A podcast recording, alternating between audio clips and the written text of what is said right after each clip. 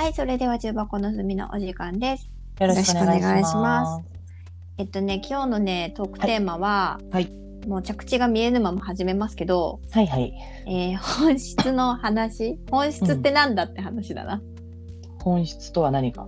そう、あのね、あのー前、あの、世界をちょっとカラフルにするラジオっていうのを、うんうんうんポッドキャスト配信されていらっしゃるイタミンさんっていらっしゃるんだけど、うんうんうんあのね、いろんなゲストの方とね、お話しするのがめっちゃ上手なのよ。うん、でうんスナック偏愛っていう YouTube 番組もされていて、うん。で、まあ、古典ラジオのファン、ファンラジオっていうところからスタートしてるから、まあ、いろんなゲストのお話をひこうされてるんだけど、うん。こう、質問をね、するときに、なんかすごく本質的な質問をパンってされるから、うん。どうやってやってるんですか？って質問したらさ、こうラジオで答えてくださってたの。質問力についてっていうので。うんうんうん。で、まあ、その、私が一番その中でさ、わーって思ったのが、じゃあそもそもその、その本質的なものが何かを自分の中で言語化しておく。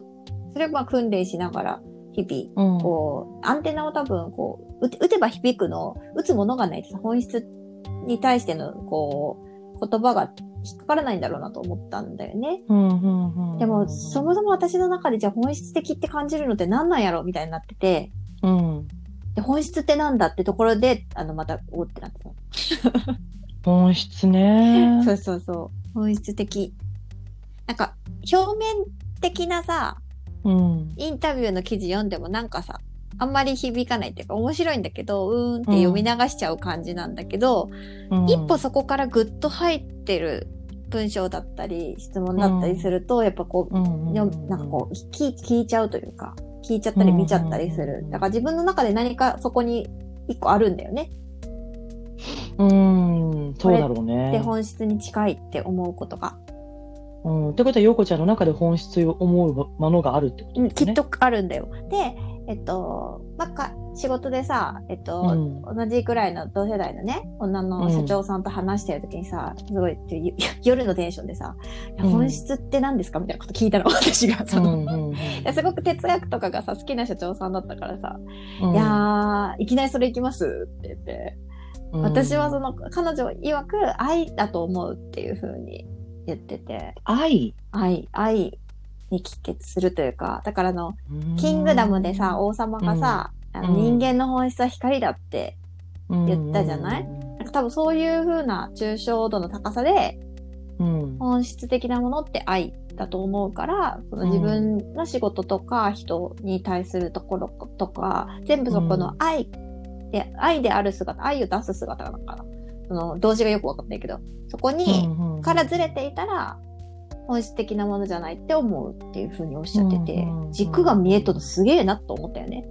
まあ、とっても優しいというか、すごく根気強く人に向き合う女性の社長さんだったから、仕事できるのになんか優しいなと思って、仕事でできるなんて失礼やな。仕事できるからこそ、ね、なんか優しいなと思って聞いたらそういう答えがあって、今ね、ちなみに本質とは何かを調べてみました。ほいほい、なんと、なんと、なんと。えー、1、はい。物事の根本的な性質要素、根本的な性質要素、はい。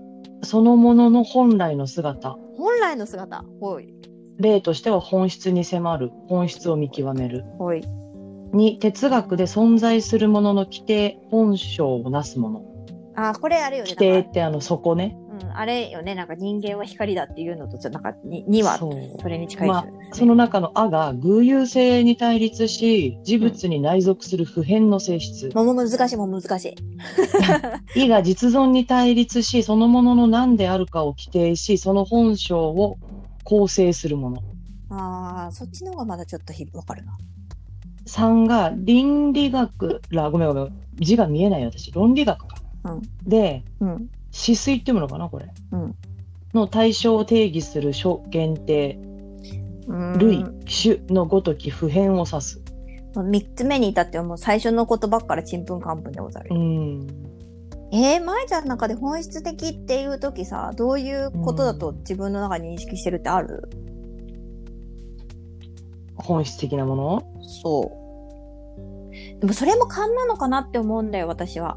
なんか、うんあの、表面的にかっこいい言葉とか綺麗な言葉が出ってきているものを見たいわけじゃきっとなくて、うん。なんかその人の血肉にが通った言葉みたいなものを本質的な答えだなって思ってるのかもと思ったの。嘘がないっていうか。誰かの、の誰かから借りた言葉じゃないみたいなものなのかなって思ったし、でも人間って嘘つけるじゃん。自分に対して自分も嘘ついちゃうことってあるから、うん。だからその本質ってなんだろうにの哲学にはハマっちゃってるのよ。そうね、なんかその後にじ辞書、百科全書うん、うん。の解説も入ってるけど、うん。うーん、なんかこうやっぱ普遍的なものみたいな感じだね。アリストテレスはそれは何であるかという問いによって問われるものをうんうんうん、事物の本質とし、うん。またこれがその事物の存在そのものであるという意味でこれを事物の実体と呼んだ。へえ。へえ。うーん、らしいよ。なるほど。でも、なんかさ、うん普遍のものである。普遍のものである。諸行無常の響きありは、普遍的に変わるってことなんかな、じゃあ。ちょっとまた、また、謎かけみたいなこと言い出してしまった。そうだろう。なんかそれはなんか、なんだろうな。うん。本質というよりは、はい。現象。うーんと、普遍、うーん、まあ諸行無常が普遍。普遍といえば普遍なのかもしれんね。もう変わっとるやんけってなるけどね。変わらないものはないやもんね。うん。何？それってじゃあ万人にとって同じものなんだろうか？本質とはうん。うーん、万人にとって同じものなんだろうか。うーん、ただ、私にとって本質と、まいちにとっての本質が必ず一致するとは思わない。全人類にとって同じなのかどうかだよね。うん、そう。が、なんか一人だけのものを本質的というかって言われるとまたちょっと違う気はしちゃって。これ面白いなったよ。何何？第一に、はい。えー本質という言葉にたくさんの意味が込められますが、はい。第一にあるものをそのものとして成り立たせているそれじ独自の性質という意味。なるほど。例えば動物を動物としてたらしたしたらしめている性質、つまり人間の本質であれば多彩な感情などが該当。ああ、ウイルスがなんかい命か命じゃないかの話にちちになんか近いね。なっていうか、それっていうよりもこう、ウイルスというものはどういうものかっていうのが本質。うんうん、なんか生きどういう習性を持っているかとか。そう、生き物か何をもってウイルスと呼ぶか。みたいな話、ちょっとコロナの時出たもんね。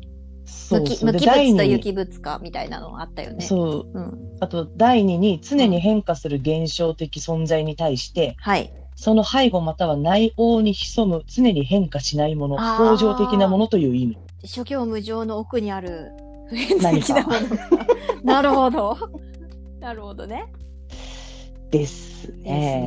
ね。じゃあわ私だったら私を構成しているものが何かということと私は。日々置いていくけれどもそれを一貫して変わらぬものがあるという前提で本質っていう言葉を使いそこに何かを見出しているってことよね。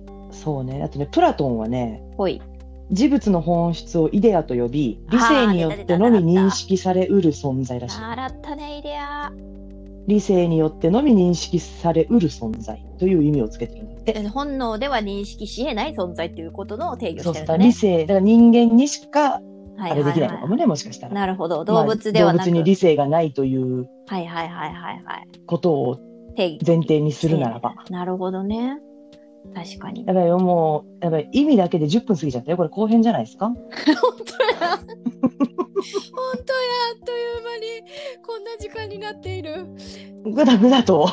ちょ待って、後編行くおかわり行きます。もう、おかわりも、うんおかわりでお願いします。ます。じゃあちょっと、ではでは。